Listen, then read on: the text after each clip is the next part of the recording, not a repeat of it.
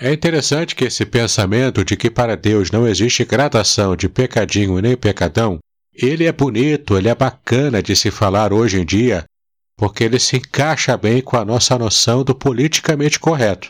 Mas você vai observar agora que, inclusive, o Novo Testamento ele traz versículos que provam justamente o contrário dessa ideologia.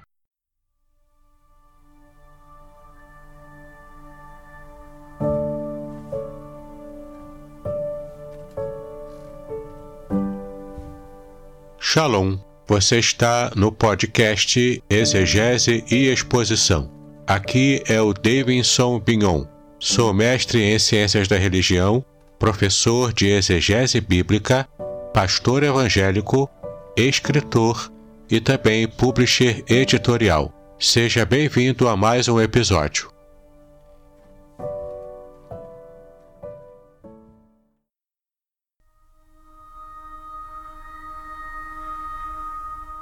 Shalom.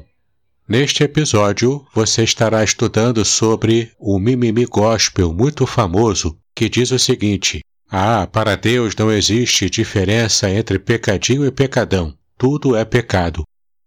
Mas o que será que a Bíblia realmente fala sobre este assunto? Será que de fato não existe diferença para Deus entre pecadinho e pecadão?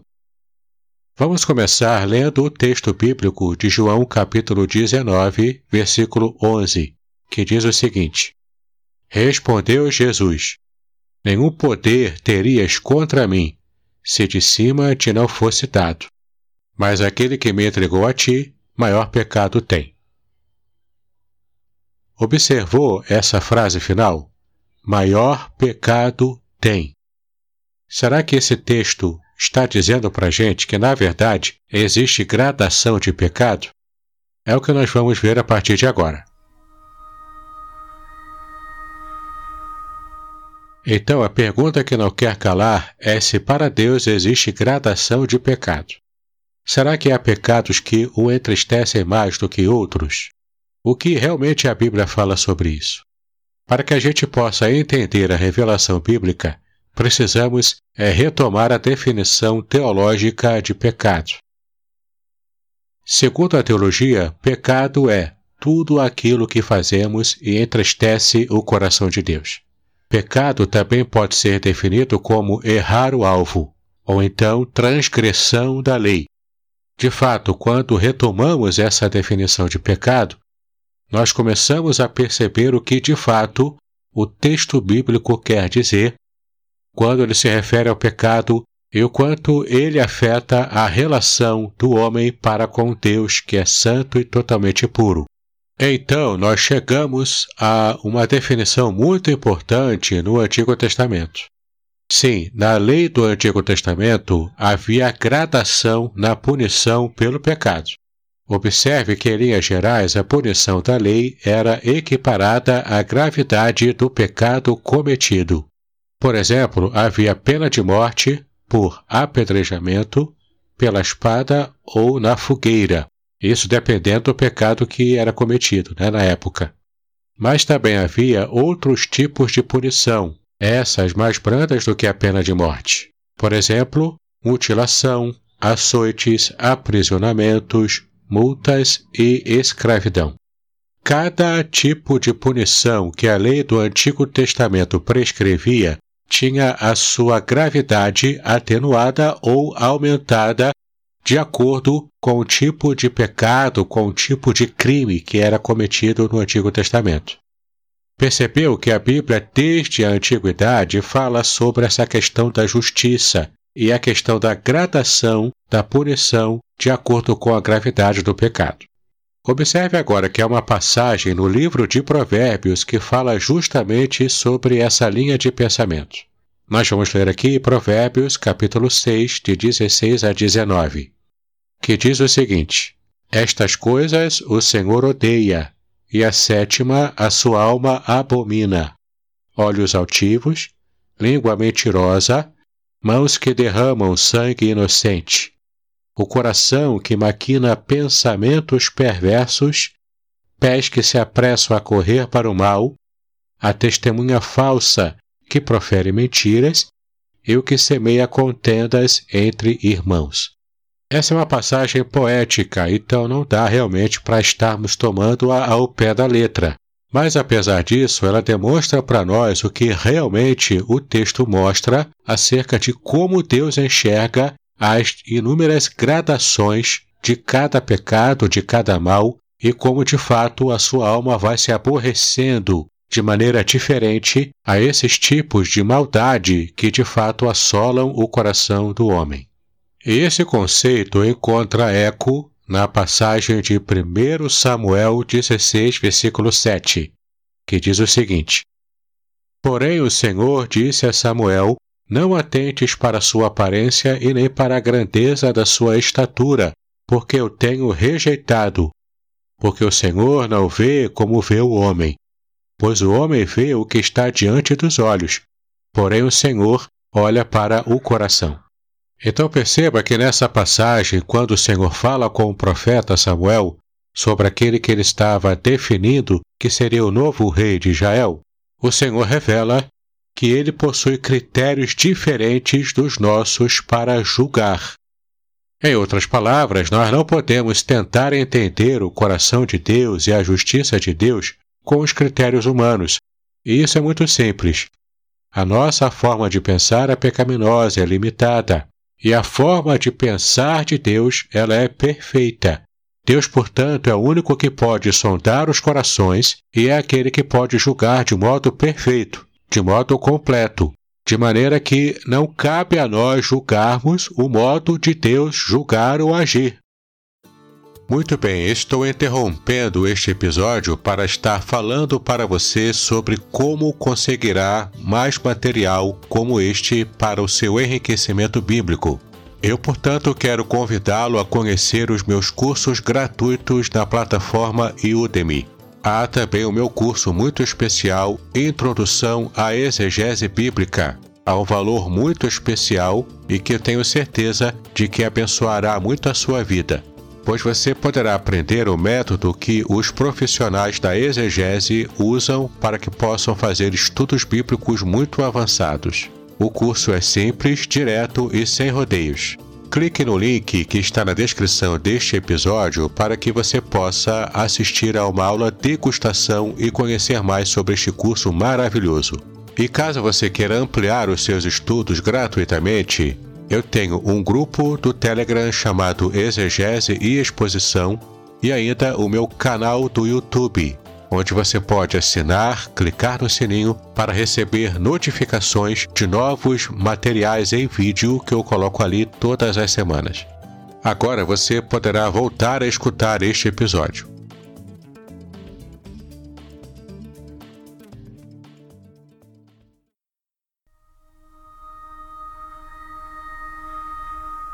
É interessante que esse pensamento de que para Deus não existe gradação de pecadinho nem pecadão, ele é bonito, ele é bacana de se falar hoje em dia, porque ele se encaixa bem com a nossa noção do politicamente correto. Mas você vai observar agora que, inclusive, o Novo Testamento, ele traz versículos que provam justamente o contrário dessa ideologia. Vamos, por exemplo, retomar o texto de João, capítulo 19, versículo 11, que nós lemos no início deste episódio. Lembre-se de que o Senhor Jesus disse: Quem me entregou a ti, maior pecado tem. De fato, a palavra grega que aparece para maior aqui no original é mega. Se fôssemos falar em nossa língua portuguesa no modo corrente, diríamos que Jesus se referiu ao mega pecado daquele que o entregou para ser julgado por Pilatos. Aqui no contexto, ele provavelmente se refere a Judas Iscariotes, que o traiu e o entregou para ser torturado e morto, ou ele pode estar se referindo ao próprio Herodes, que o enviou para ser julgado por Pilatos.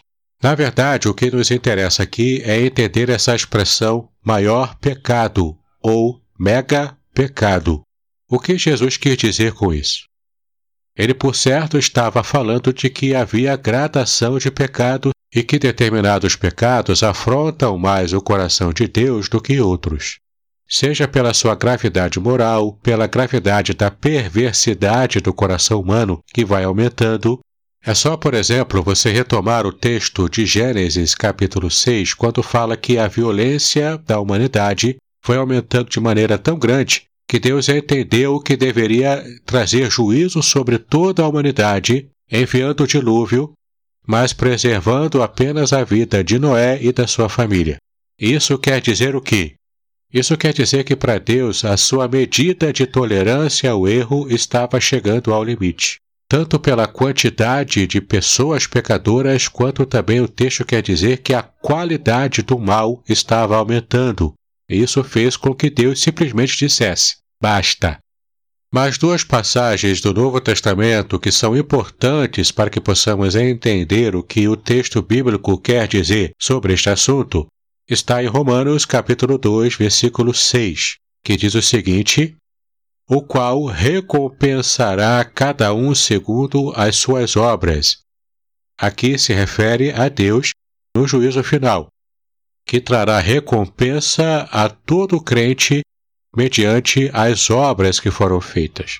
E a segunda passagem de Paulo também é 2 aos Coríntios, capítulo 5, versículo 10, que diz o seguinte: Porque todos devemos comparecer ante o tribunal de Cristo, para que cada um receba segundo o que tiver feito por meio do corpo, ou bem ou mal.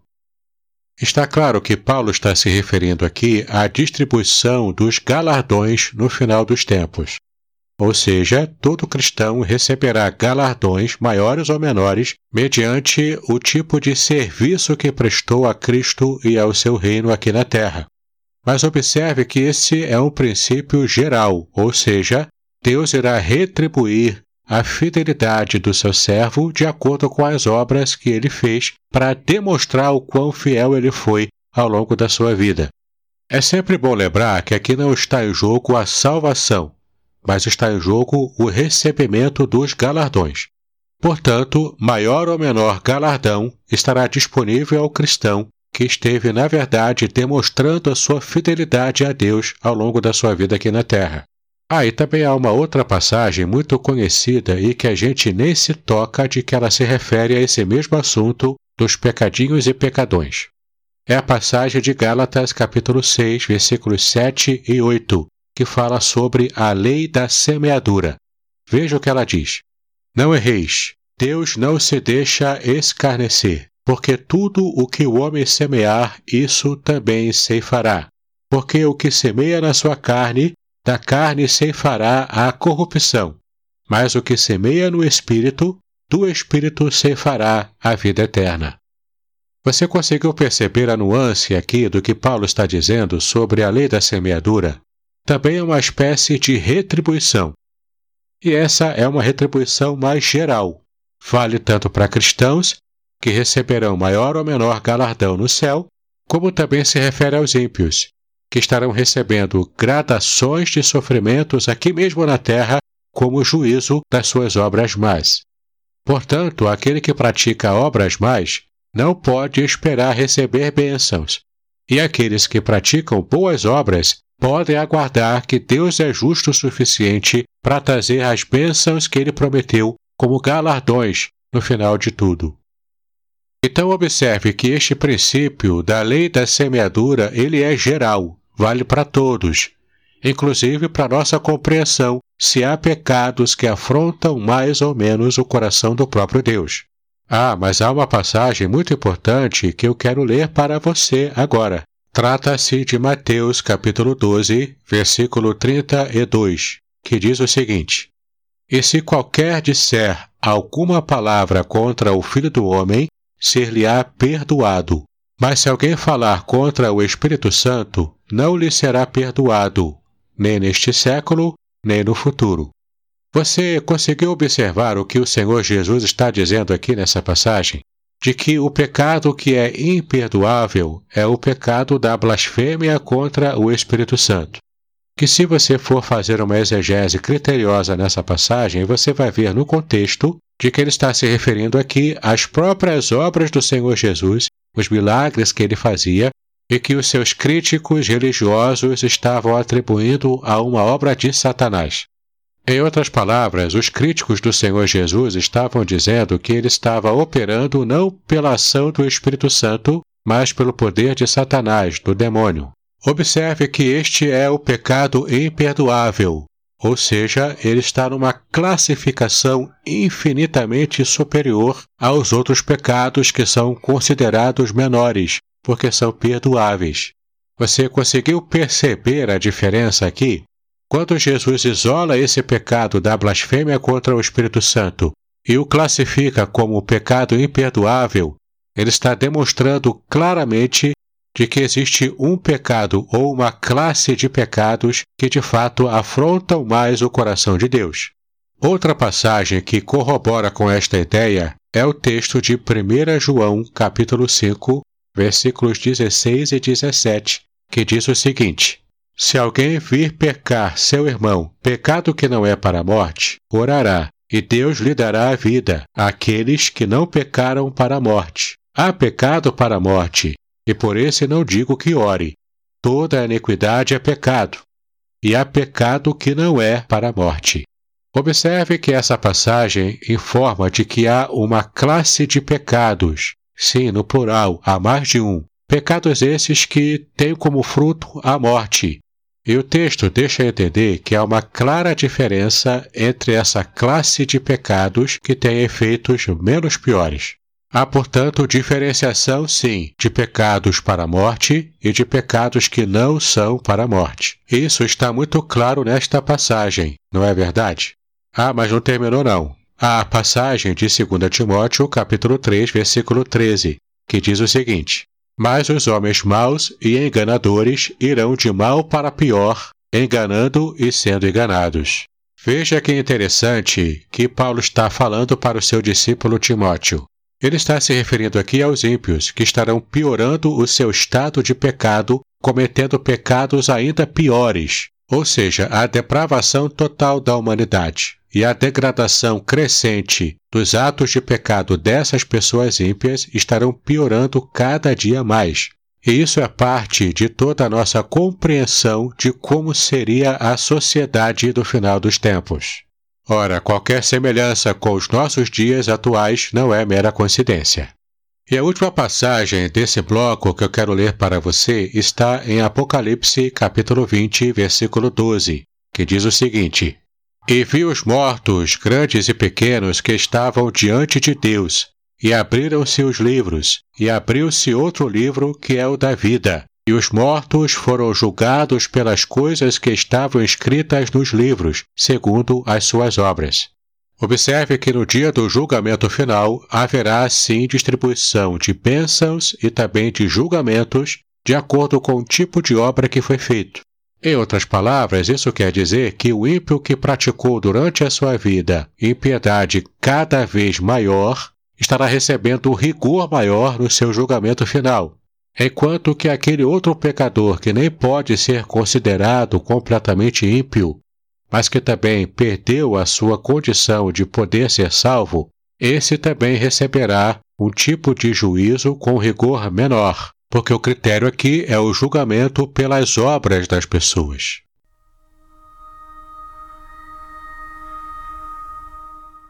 Agora pense comigo qual seria o provável motivo desta confusão, inclusive da criação desse mimimi gospel.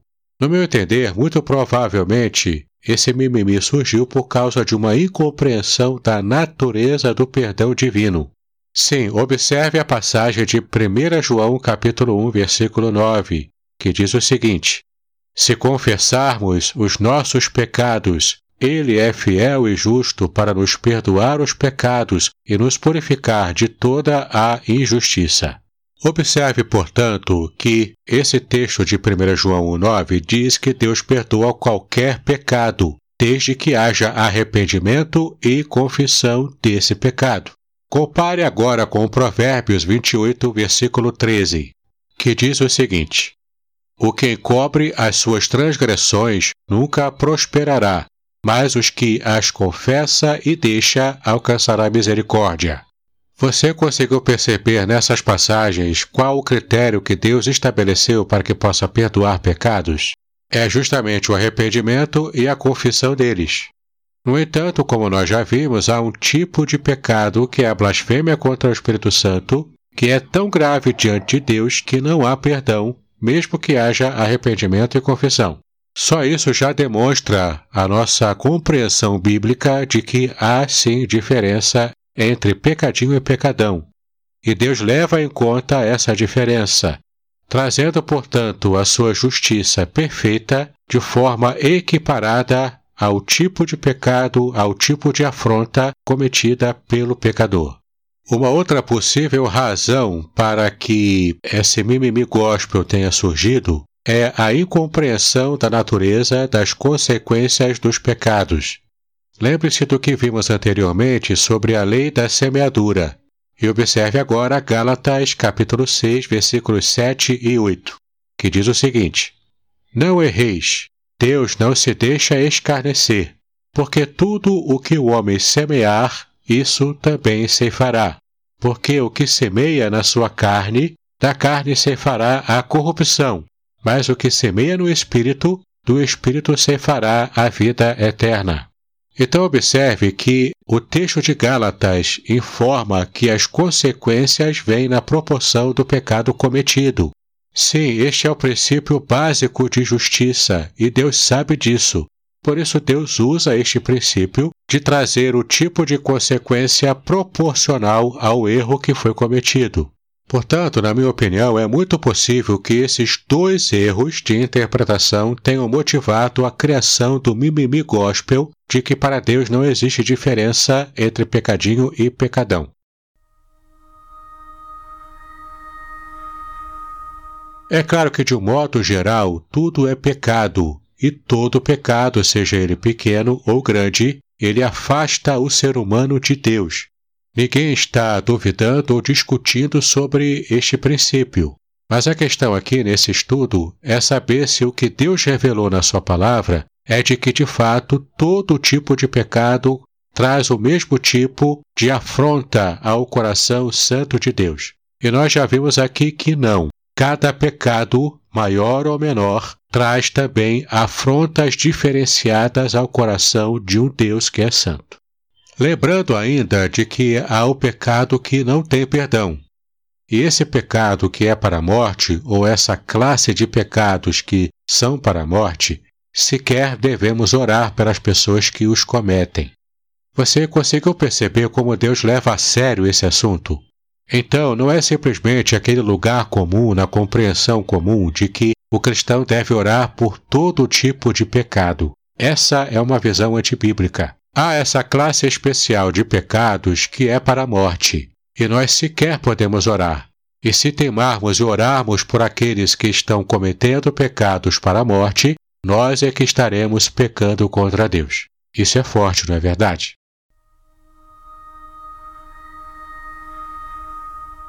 Agora, concluindo o nosso estudo, nós devemos considerar duas coisas importantes. A primeira, não devemos mais afirmar que para Deus não existe pecadinho e nem pecadão, pois a Bíblia revela que existe sim gradação de pecados e cada pecado tem a sua própria forma de desagradar o coração de Deus, com maior ou menor intensidade. E, em segundo lugar, devemos entender que não cabe a nós julgar quem comete pecado maior ou menor, pois isso compete apenas a Deus. Sim, isso é muito simples. Nós não temos a régua de aferição do tipo de pecado que afronta mais o coração de Deus e o tipo de pecado que afronta menos. Portanto, esta distinção que a Igreja Católica Romana faz de pecados veniais e pecados mortais elas podem não refletir claramente o que Deus realmente pensa sobre esses pecados.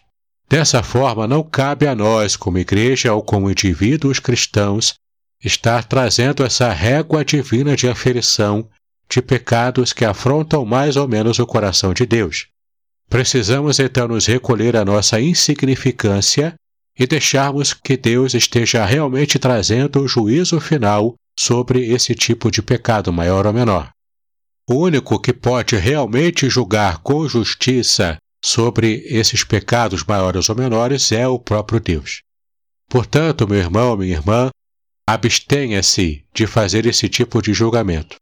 e deixemos com que Deus esteja tomando a decisão final sobre este assunto, porque afinal, somente Ele é que é o soberano nessa história, e não nós.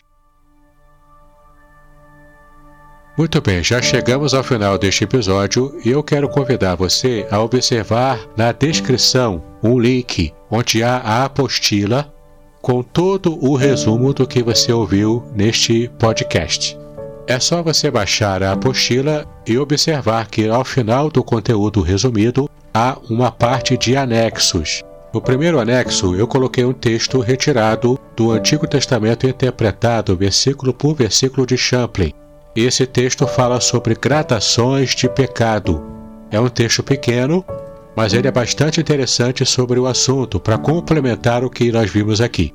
E há também no anexo o texto Graus de Pecado, retirado da Enciclopédia de Bíblia, Teologia e Filosofia, também de Champlin. Nessa enciclopédia eu retirei o texto Lei Moral da Colheita segundo a Semeadura para tratar sobre a lei da semeadura que falamos no episódio. Então aproveite, baixe a apostila e tenha esse conteúdo para que você possa ampliar o seu conhecimento sobre este assunto.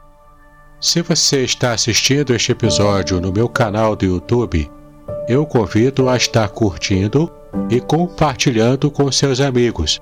Eu estou numa meta muito importante neste ano de fazer o meu canal crescer para que mais pessoas tenham acesso a todo o conteúdo bíblico com qualidade que eu coloco todas as semanas no canal. Então, me ajude neste propósito. Este é o ministério que eu tenho buscado trazer conhecimento bíblico para as pessoas. E se você não é assinante do meu canal do YouTube, eu convido a assinar e a também clicar no sininho para que você possa receber todas as notificações de novos materiais e estudos que eu tenho colocado no meu canal todas as semanas. Eu tenho a certeza de que sua vida será muito abençoada com o conteúdo que eu coloco aqui. Então, que Deus abençoe os seus estudos, paz e bênçãos sobre a sua vida.